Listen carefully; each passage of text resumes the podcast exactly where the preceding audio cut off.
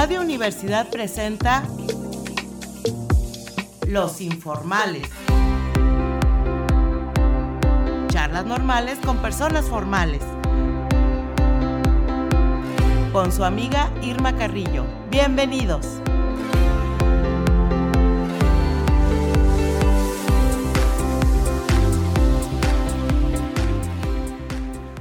Buenas tardes, amables radioescuchas que nos acompañan en esta edición de Los Informales. Pueden escucharnos a través de las frecuencias 88.5 FM y 1190 AM en San Luis Potosí y 91.9 FM en Matehuala o bien en nuestras redes sociales de la Universidad Radio y Televisión Universitaria.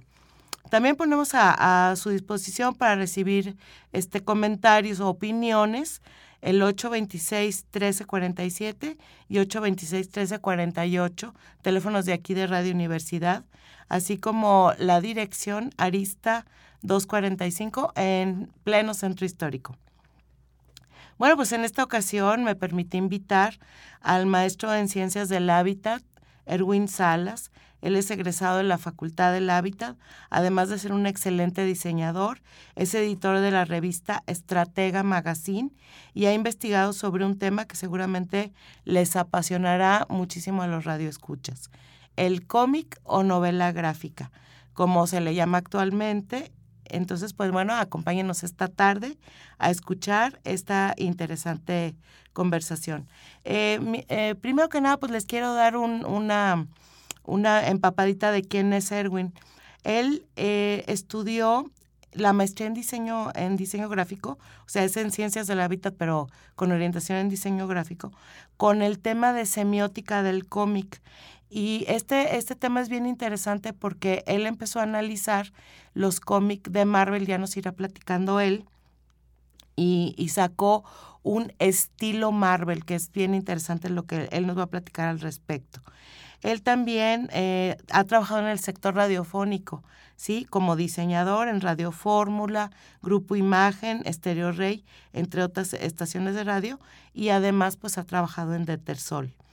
Entonces, bueno, pues le damos la bienvenida a Erwin. Hola, ¿qué tal Erwin? ¿Cómo estás? Buenas tardes. Hola, buenas tardes a todos. Y, y, bueno, pues yo quisiera pues empezar este, platicando contigo acerca de el cómic, ¿sí? O sea, este, fíjate que yo recuerdo que cuando era niña eh, leía los monitos del periódico y esos monitos del periódico salían de cómics o de cuentos. Yo me acuerdo que mi papá me compraba cuentos en ahí en la Plaza de Armas y que si la pequeña Lulú, Archie, etcétera. No había tantos como hay ahora, pero es una cultura bien peculiar.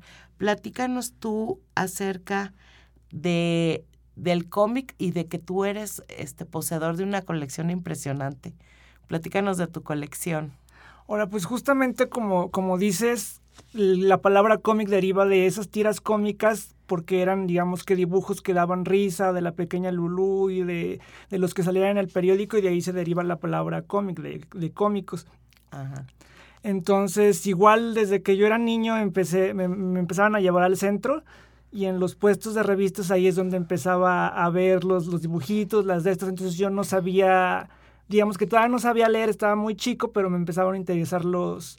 Los monitos. Los monitos, entonces de ahí empecé, empezó mi colección. Bueno, esos de esos años ya no los tengo, ya no los tengo en mi poder, pero sí tengo algunos muy, muy, muy viejos.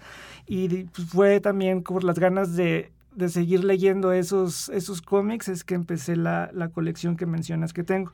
¿Y, y, cómo se, de qué se compone tu colección o cuáles son los primeros o, o qué tendencias tienes para tu colección? ¿Cómo le haces? Pues tengo, o sea, tengo colección variada de cómics, pero principalmente, como mencionaste, es de cómics de superhéroes, de Marvel y de DC. En México se empezaron a publicar como en los 60 en una editorial que se llamó Editorial La Prensa que no me tocó conocerla. Esos cómics creo que muy poquita gente ya los tiene ahorita en, en, San Luis o en México. Y de ahí siguió una editorial que se llamaba Editorial Novedades, que ahí fue donde empecé un poquito. O sea, yo estaba muy chiquito para como para conocerlos, pero ya, me, o sea, ya, me, ya había nacido cuando estaba esa editorial y fue la que empezó a traer los cómics de Marvel, de, Avengers, de Spider-Man y de todos estos personajes. Y después, cuando yo ya era niño, empezó una editorial que se llama Editorial Vid, que creo que mucha gente la, la ubica. La tiene identificada. Identificada, que tampoco ya no existe, quebró desgraciadamente. Mm. ¿Ellos qué editaban? Editaban cómics y mangas en su último periodo. Ah, ok. De hecho, el manga, que es como por decir el cómic japonés, fue el que los mantuvo vivos un poquito más de tiempo por la, la venta de esos mangas, pero terminaron por, por quebrar. Ah, ok. Entonces con Vid fue que yo empecé más que nada mi, mi colección de cómics de Con, con Vid. Este, ¿Cuántos años tenías cuando empezaste tu colección? Así de que ya tus domingos o tu mesada, no sé cómo te daban ahí en tu casa, ¿los gastabas en cómics o qué onda? Pues yo digo que desde que empecé a leer, como a los cinco años, ya me compraban cómics. Entonces desde ahí, pues cada año compraba, entonces sí es todo el acumulado desde hace tantos años, pues ahí sí lo tengo todavía. Ajá. Y desde los cinco años, de hecho, fue por el motivo que, que me interesó leer. O sea, yo no sabía leer cuando los vi, entonces aprendí a leer con, con los cómics. O sea, cuando yo entré a la primaria, yo ya sabía leer por esa misma ah, razón. mira, pero hablabas este, en idioma cómic. O sea, así de pum, crash, las onomatopeyas o qué onda. Pues estaba bien raro porque en ese tiempo no se traducían tal cual. Entonces, si una traducción de, o sea, los cómics son en inglés, los originales, entonces sí. para traducirlos a México en ese tiempo, si en inglés tenía una frase de 10 palabras, aquí la cortaban a 5. O sea, muy sintéticos las, las traducciones, uh -huh. no sé cuál sea el motivo, pero no tenían tantas expresiones como ahorita. O sea, eran no, más... es que, bueno, yo me acuerdo, a mí, a mí las que me tocaron fue unos cómics que eran del editorial Novaro que no, comprábamos el Pato Dona, la pequeña Lulu, etcétera. Esas, yo creo que no, tú no, tú no tuviste esa oportunidad. Y, y bueno, yo me acuerdo que en los cómics había, por ejemplo, anuncios donde este, podías estudiar eh, para ser secretaria por correspondencia o el, el, método para adquirir fuerza física de Charles Atlas, que era, era muy, muy este socorrido. Había unos anuncios fabulosos de aprenda a dibujar en seis meses por correspondencia y cosas por el estilo. Ahorita yo los veo, yo tengo algunos cómics de esa, de esa época y me dan así hasta nostalgia, ¿no? Ver, ver esos anuncios tan, tan chistosos y cómo se usaba todo este rollo. Pero eh, digamos que este, cuando aprendes a leer con un cómic, empiezas a decir palabras, ¿no? Así como diantres, recorcholis, cáspitas, cielos.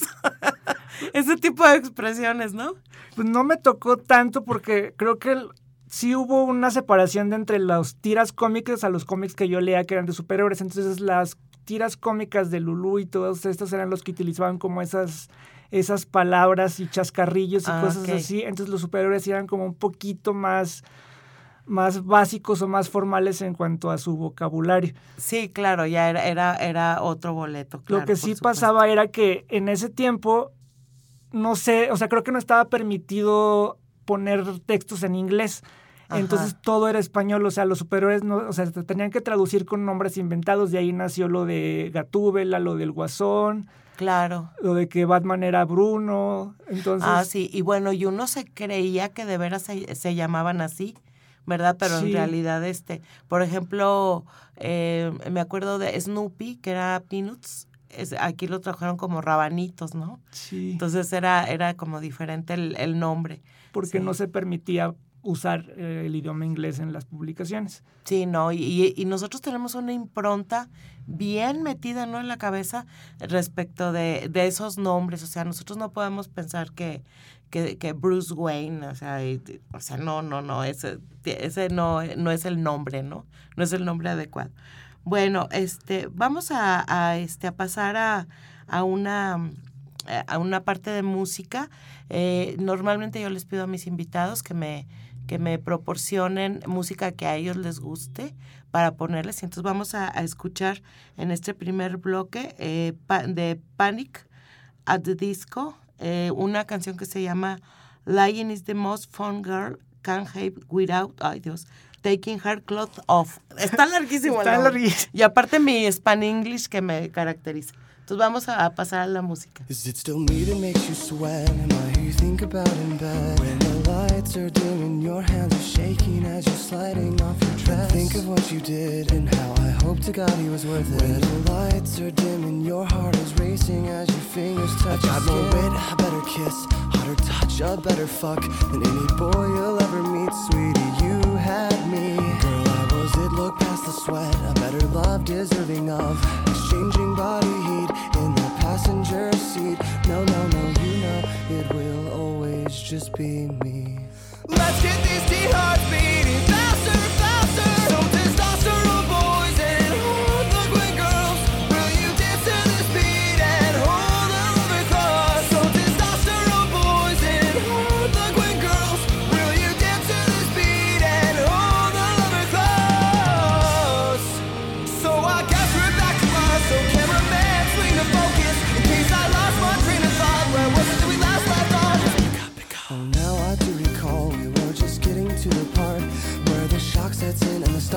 stomach acid finds a new way to make you get sick. I hope you didn't expect to get all of the attention. Let's not get selfish. Did you really think I'd let you kill this chorus? Let's get these teen hearts beating faster, faster. So testosterone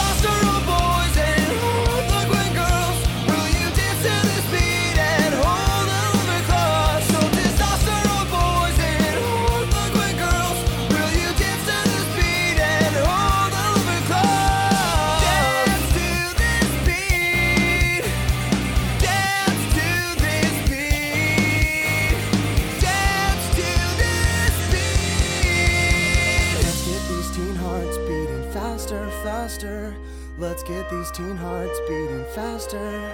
I've got more wit, a better kiss, hotter touch, a better fuck than any boy you'll ever meet, sweetie. You had me, girl. I was it. Look past the sweat. Better love, deserving of exchanging body heat in the passenger seat. No, no, no.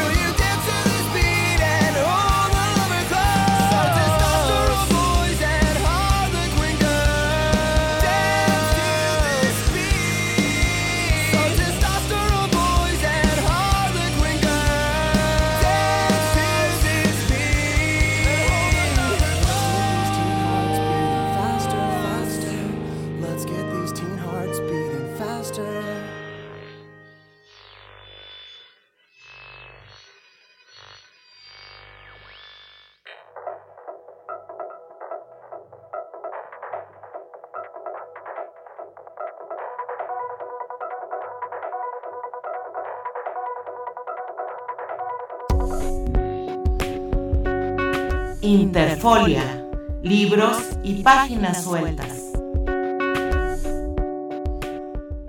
Bien, vamos a empezar con, eh, con la sección esta de Interfolia, que es donde yo les recomiendo algunos eh, libros. Pero en esta ocasión yo no les puedo recomendar un libro relacionado con el cómic, porque realmente eh, hay muchísimo escrito al, al, respecto y yo más bien lo que quiero es eh, recalcar esto que dice Erwin de aprender a leer con el cómic. Yo creo que muchos de nosotros hemos podido adquirir este hábito de, de la lectura a través del cómic. Entonces, bueno, les voy a leer una especie como de, de principios eh, que, que, me encontré por ahí, eh, que dice que, que, este, que es importante eh, leer cómic porque favorece la iniciación de la lectura, que es lo que nos decía Erwin de un modo ágil y divertido. Los cómics fomentan el hábito lector, por supuesto, porque luego aparte, bueno, pues como las historias continúan, pues uno tiene que comprar el siguiente cómic para saber qué fue lo que pasó con su, su héroe favorito, ¿no? Los cómics ayudan a adquirir vocabulario, sí, así como el que les decía de diantres, recorcholis, recáspita. Yo todavía a la fecha digo cielos.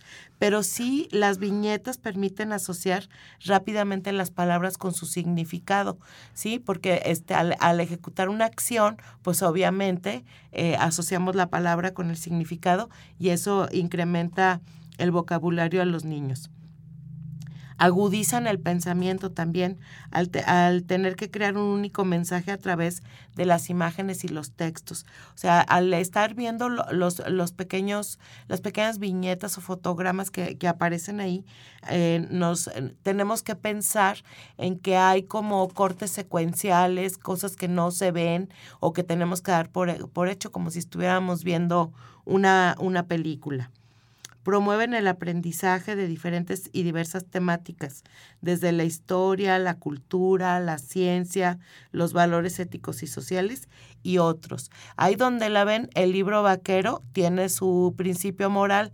Entonces, bueno, todos los cómics eh, tienen principios de este tipo o hay mucho contenido de corte científico o educativo que ya viene en formato de cómic. Los cómics también facilitan la concentración y la memorización, así como la alfabetización visual y la expresión oral y escrita. Esto de la alfabetización visual es bien importante porque así aprendemos a leer e interpretar imágenes. Los cómics desarrollan la, imaginación gracias a sus historias y personajes y fomentan la creatividad, además de que es un un estupendo medio de aprendizaje y entretenimiento. Entonces, bueno, si ustedes quieren eh, tener una herramienta como de iniciación a la lectura, compren cómics a, los niños desde diferentes eh, momentos, o sea, este, ya que van desde cosas muy didácticas hasta ya superhéroes así con ya grados de violencia un poco más evidentes, ¿verdad? Pero eso ya pues ya será cuestión de, de elección del, de, de sus hijos o, o, de, o de quienes les guste comprar cómic. Bien, entonces eh, vamos a continuar con la entrevista de, de Erwin. Y en este segundo bloque, bueno, a mí me gustaría saber, ¿cuál es tu cómic favorito? Un cómic favorito como tal no tengo, pero sí mi historia favorita es, o sea, yo soy fan de los X-Men, mi historia favorita es la de la saga de Fénix Oscura o Dark Phoenix es que salió a, finales de los 70 principios de los 80s. Es mi, mi historia favorita de, de, cómics. Ay, sí, bueno, yo me acuerdo cuando estuvimos haciendo la tesis, ¿verdad? Sí. Este, que yo no sabía nada de, de esa saga y, y como Erwin estaba analizando todos los principios semióticos de, de los X-Men, que estuvo bien interesante, bueno, pues este de alguna manera, este, bueno, él me dio los cómics y yo los leí y ya entendí que, de qué iba este, toda esta saga que está comentando él. Este, Erwin, oye, ¿cuál es el libro más viejito de tu colección? Pues como comentábamos, empecé con la editorial no, Novaro, Novedades, creo que era la misma y tuvo un cambio como ah, de, Novedades y Novaro. Ah. Que fue como de los 80, 86, de, como del 86 al 90. Ajá creo que esos son los más viejitos que, tengo y son también los de X-Men, justamente la saga de... Ah, sí la tienes, wow. O sea, esa saga la ha publicado, cada, cada editorial que viene de cómics la ha publicado. Mm. O sea, es tan importante esa historia que Novaro, Novedades, Vid, Televisa, todos la han sacado en, en, diferentes formatos. Ajá, pero tú tienes la viejita, la, la, la original, digamos. O sea, la de la primera que llegó a México, sí. Ay, qué padre. No, bueno, la has de tener guardado bajo tres candados, ¿verdad? Porque ha de ser bien valiosa. ¿Cómo cuánto vale un cómic de esa época, Erwin? La, la, gente tiene como una idea errónea de que los cómics valen mucho dinero. Sí valen, pero las versiones originales, digamos que las versiones que ya trajeron traducidas no pasan, o sea, sí valen más de lo que costaron en ese momento, que eran pues 50 centavos. sí. Pero valen 20 pesos. 20, de 20 a 100 pesos, supongamos, cada, cada número. No mm. son tan... O sea, los que de veras valen son, por ejemplo, el número uno de Superman gringo. Sí. Ese es el que vale. De hecho, ese es el cómic más caro de, de, toda la historia. Y bueno, aquí tengo el dato de que solo existen cuatro copias en la actualidad de ese cómic donde apareció Superman y se vendió en 3.2 millones de dólares. Madre santa. Cada uno. Si alguno de ustedes tiene un abuelo o una tía abuela que ya anden limpiando los desván, no vayan a tirar los cómics, por favor, porque realmente sí es, es bien valioso. Pónganse en contacto con Erwin, ¿verdad? este, bueno. Y, y, bueno, ¿cómo, cómo mantienes a, a un cómic en buen estado? ¿Cuáles son los cuidados que se tienen que tener? Pues venden diversos productos, lo más común es tenerlos como en una bolsita especial que es más o menos como de celofán, que ahí se mete el cómic con un cartón para que, para que quede como rígido uh -huh. y ese es el cuidado básico de, de los cómics, la bolsa y el cartón. Ah, ok. Entonces, todos los cómics que tú tienes, me imagino que es a tener una bodega ahí o algo así, este, súper organizado, ¿no? Pues ya perdí la cuenta, o sea, ya, ya no los tengo tan organizados de, de tanto que hay, pero, pero estoy planeando hacer algo así, o sea, organizarlos por tal vez por año, por número, por personaje, porque ah. sí está difícil hacer la, la Pues ahora en esta pandemia, ya ves que en el encerramiento hace uno cosas bien locas. Sí, yo, yo por ejemplo me puse a organizar toda mi música como loca, así, este, poniéndoles nombres y todo, y, y bueno, pues sí, está uno ya medio dañado de tanto estar encerrado, pues puedes hacer eso, ¿verdad? Sí, ese era mi plan. Bueno, de hecho lo intenté hace tiempo, pero me, me cansé a la mitad, entonces me falta una mitad. Ah, bueno, este, muy bien. Eh, ¿Cómo, cómo este, se, se valora un cómic? ¿Qué, ¿Cuáles son los como los principios o fundamentos para, para tasar un cómic, para decir esto vale tanto?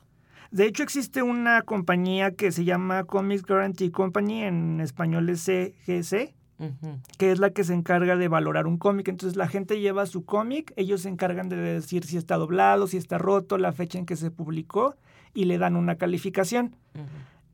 Además de esa calificación lo encapsulan y, y, ahí es cuando obtiene su valor comercial. Ahí es cuando decimos, ah, el cómic número uno de Superman vale tal, el, el número uno de Spider-Man vale tal, cuando tienen esa certificación de CGC. Ah, ok. Entonces lo meten en como que lo enmican. Lo enmican, pero, pero protegido por adentro. O sea, sí se puede sacar, pero, ah. Pero sí está enmicado. O sea, la gente, si no tiene como la herramienta para sacarlo, pues se queda así como enmarcado y es para... Más es como para, para, la exhibición de la portada, nada Para la más. exhibición y arriba viene la calificación que le dieron ellos. La más alta ahorita ha de ser como 9.8, o sea, un 10 creo que no, no existe. Y los, los cómics de los 60, como el que te comenté de, de, Superman, hasta los de calificación 5 son muy valiosos, pero uh -huh. ya están muy maltratados. ¿Tú tienes alguno de esa calificación? No tengo ninguno certificado, o sea, cobran por hacer la certificación. Ah. O sea, tienen que ir a obviamente Estados Unidos a llevar su cómic o mandarlo. Ajá.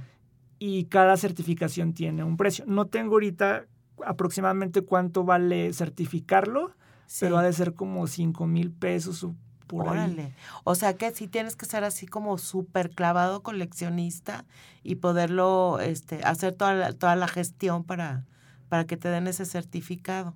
Sí, y más que nada yo creo que es para la gente que los quiere vender. Claro. O sea, que los compran como para venderlos a futuro y pues yo los compro para, para, para mí. ti, para pues, mí, tu o sea, no, no tengo el plan de, de venderlos. No, para nada, tanto trabajo que te ha costado.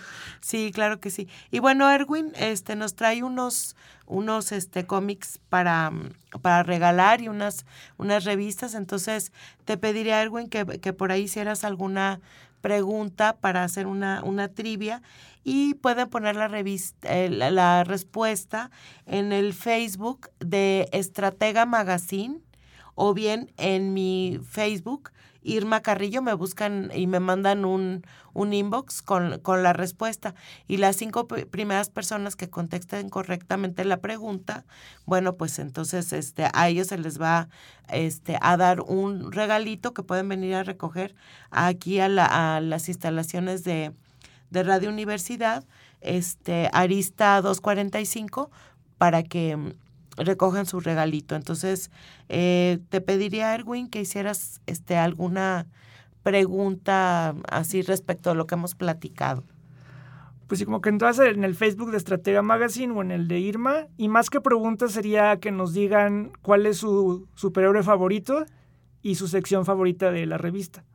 Ok, ah, bueno, muy bien. Más Sí, fácil. po- po- ahora le sí, la sección favorita y, todo. Y porque, este, bueno, en el siguiente corte seguiremos platicando con, con Erwin acerca de todo lo que él hace eh, como diseñador. Regresamos del corte y bueno, pues vamos a escuchar otra de las canciones que seleccionó Erwin, pero me gustaría que me dijeras, eh, no es Faye la Faye que nosotros conocemos, ¿verdad? Sí, O sí, sí, es, sí es. sí es la fake que todos conocen, la de los noventas, pero hace como en los años 2000 sacó un disco muy, muy raro, es como electrónico en inglés y muy como independiente y, Ah. y es uno de mis discos favoritos de Ok, esta canción se llama Show Me. Show. Muy bien, adelante.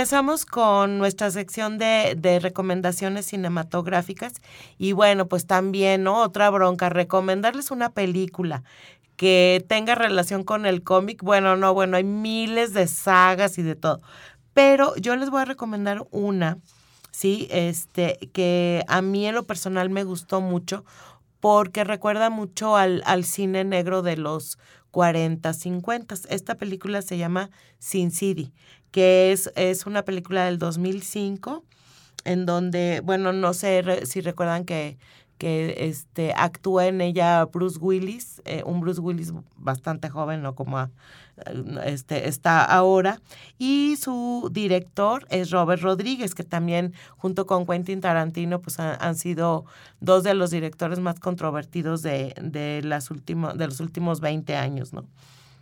Entonces, bueno, Robert, Robert Rodríguez y este Frank Miller, sí, son, son los directores y, y- y productores de esta película Sin City.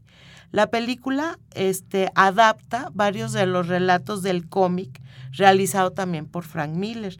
A saber, esta es el, el cobarde bastardo, la gran matanza, el duro adiós y siendo uno de los capítulos eh, independientes pero interrelacionados entre sí. Entonces, lo que vamos a ver es una película que está compuesta en, en prólogo, los cuatro capítulos del- de los cómics este, separados y de un epílogo. Hagan de cuenta como si estuviéramos leyendo realmente un cómic. Sí, como les digo, pues es este una de las de las este, representantes más más importantes del género ne- neonor, que es este el nuevo cine cine negro del siglo XXI.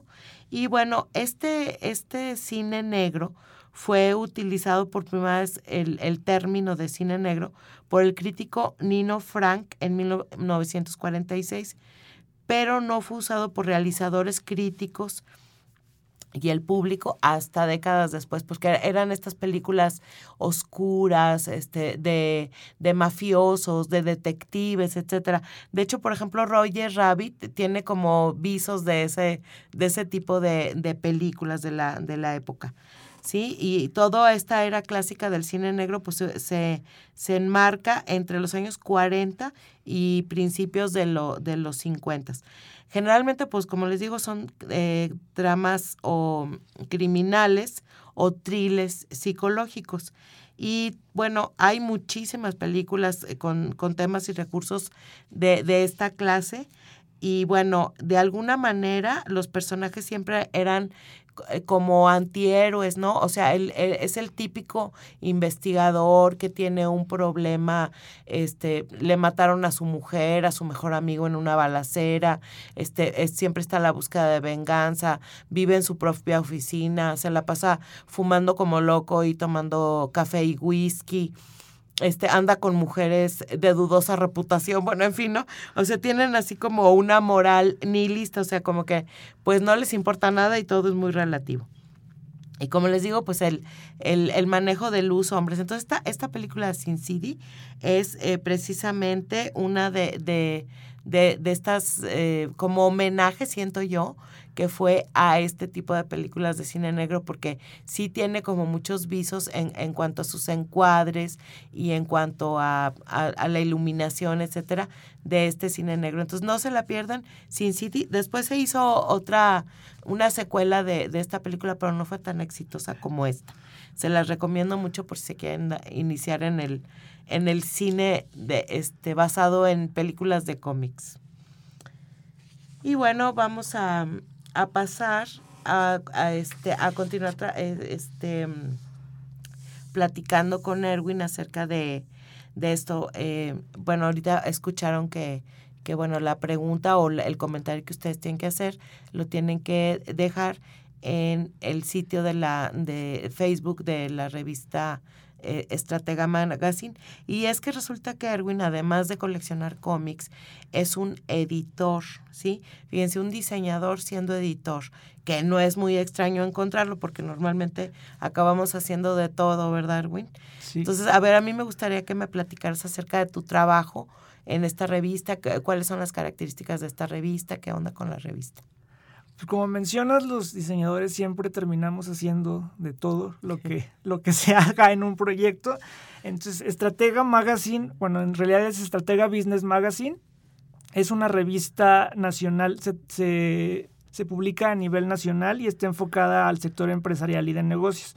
Todos los temas que trata la revista están, digamos que especializados en la rama, en la rama de negocios.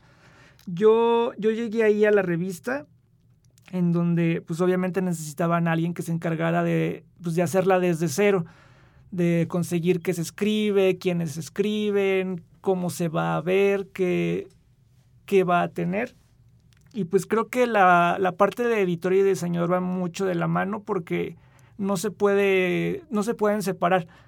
No puede existir la revista sin el editor ni la, ni la revista sin el diseñador. Entonces, ¿qué, qué mejor que hacerlo todo no, bueno, junto? o sea, es que fundieron estos dos eh, este, cargos, digamos, sí, porque eh, tú te dedicas a diseñar la revista, ¿verdad? Sí. Tú la diseñas, o sea, estás en tu computadora acá, maquetando y todo y demás.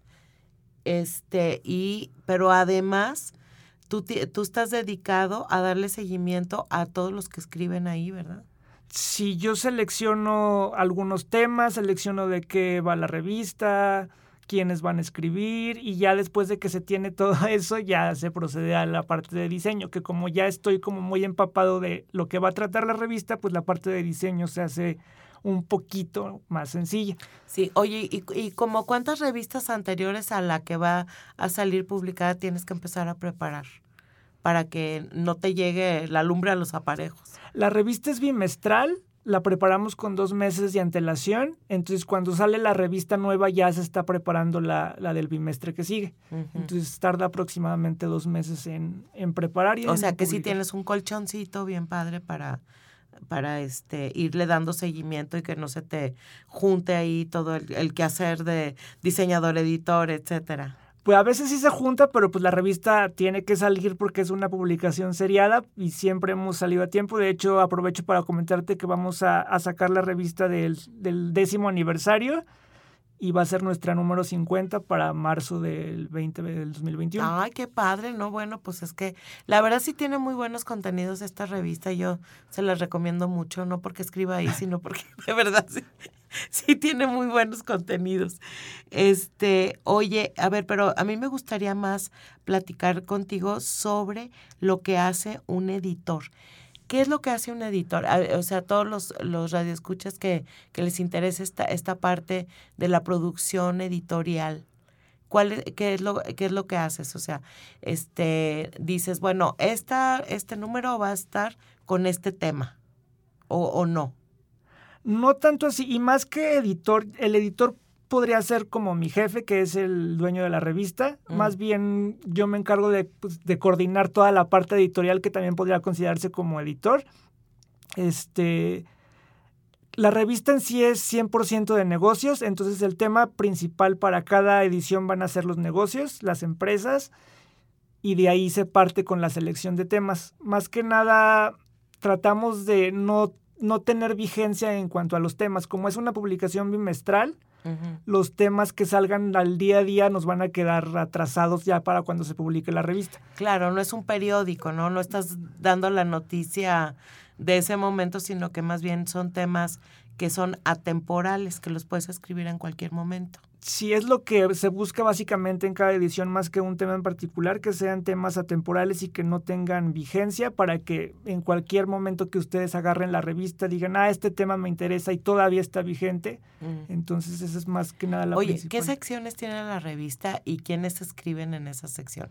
Es que sí, pues para presumir. Eh, Pues tenemos varias secciones, tiene de todo, pero como te digo, enfocado a los negocios, tenemos la bitácora legal, bitácora fiscal, economía que le escribe pues el reconocido Sergio Sarmiento, la parte política por Carmen Aristegui, también tenemos a, a Guadalupe Loaesa, en- tenemos temas también como de estilo de vida, de salud, en esos nos puede acompañar Gaby Vargas, tenemos arte y cultura que escribe aquí Irma Carrillo.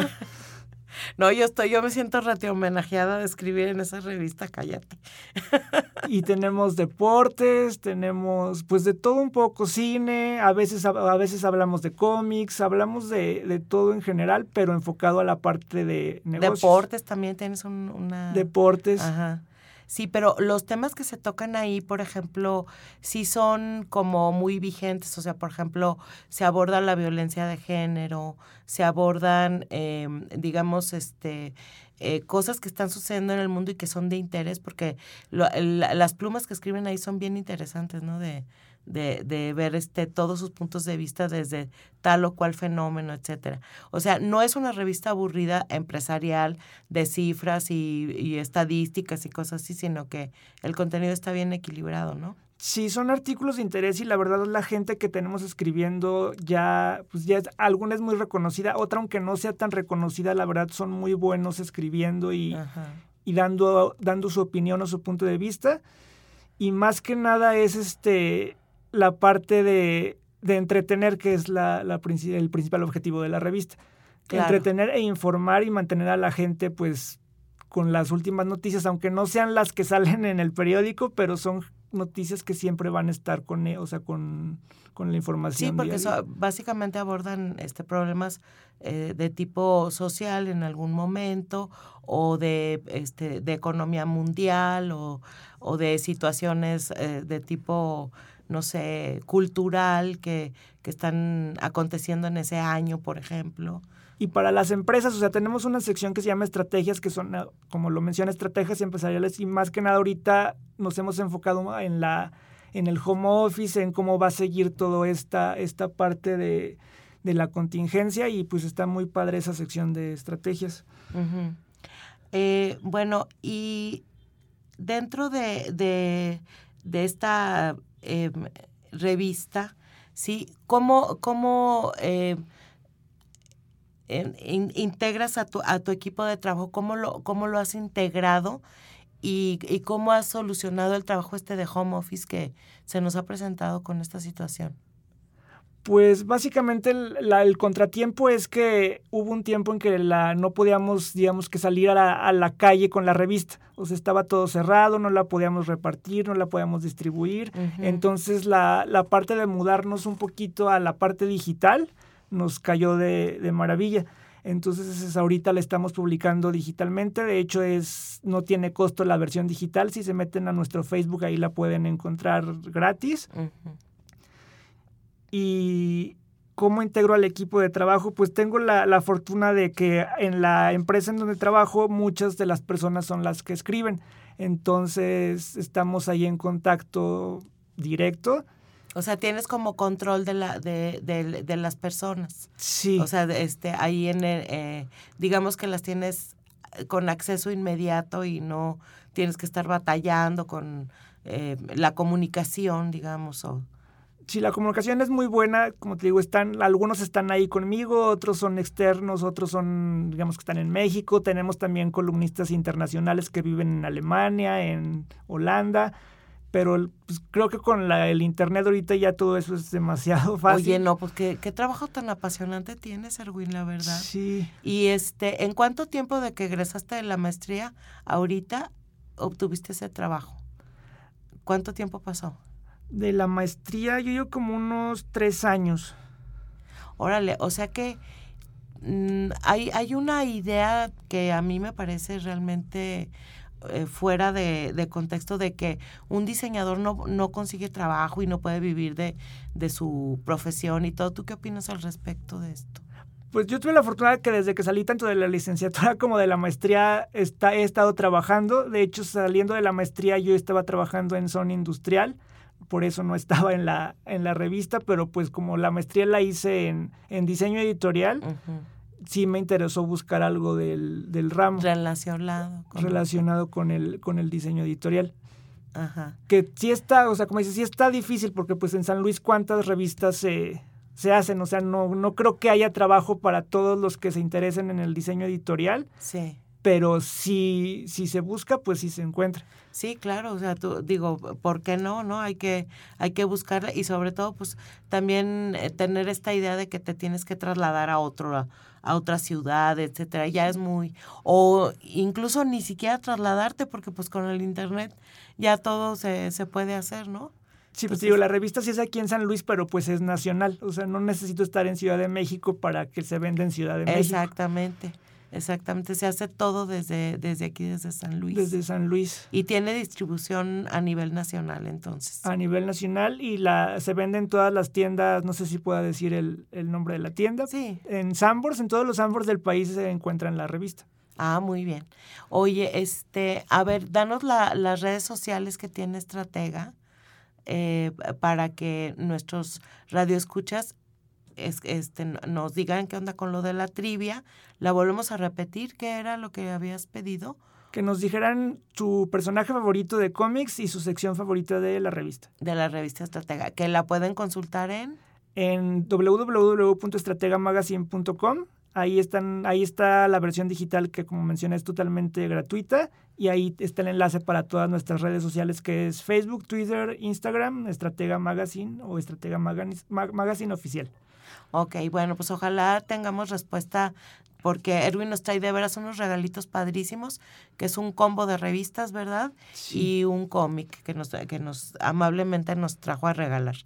Bueno, pues vamos a, a pasar a- al, al siguiente bloque musical. A ver, Erwin, tú dime de esta, eh, esta Jeans, que es un grupo.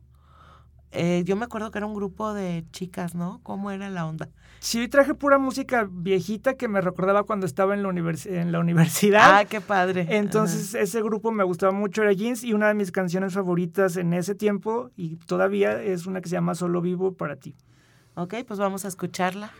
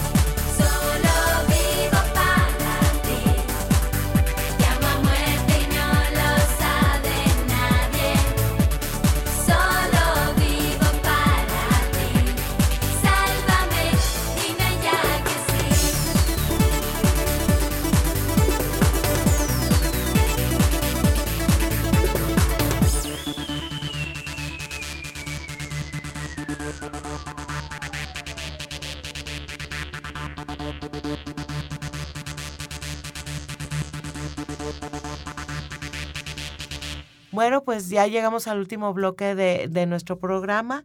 Este, yo le quiero preguntar a Erwin dos, dos preguntas este, eh, que, que me dan curiosidad. La primera es, ¿qué prefieres, Marvel o DC? Me gustan los dos, pero me voy por Marvel. Muy bien. Y si pudieras tener un superpoder, ¿cuál sería? Ahí sí está bien difícil, pero no sé. pero bueno, hay, hay un personaje que, que justamente es de los X-Men y que su poder es como la sanación. Me gustaría tener ese poder, o sea, de que sana a las personas con tocarlos. Ay, no, sí, qué padre, yo iría contigo. Mira, es un, es un superpoder muy altruista. Casi todos quieren ser invisibles. bueno, pues agradecemos mucho la presencia de Erwin Salas con nosotros y los invitamos a seguirnos escuchando el próximo viernes en punto de las 18 horas. Muchas gracias y bonito fin de semana. Hasta la próxima. Radio Universidad presentó Los Informales. Charlas normales con personas formales.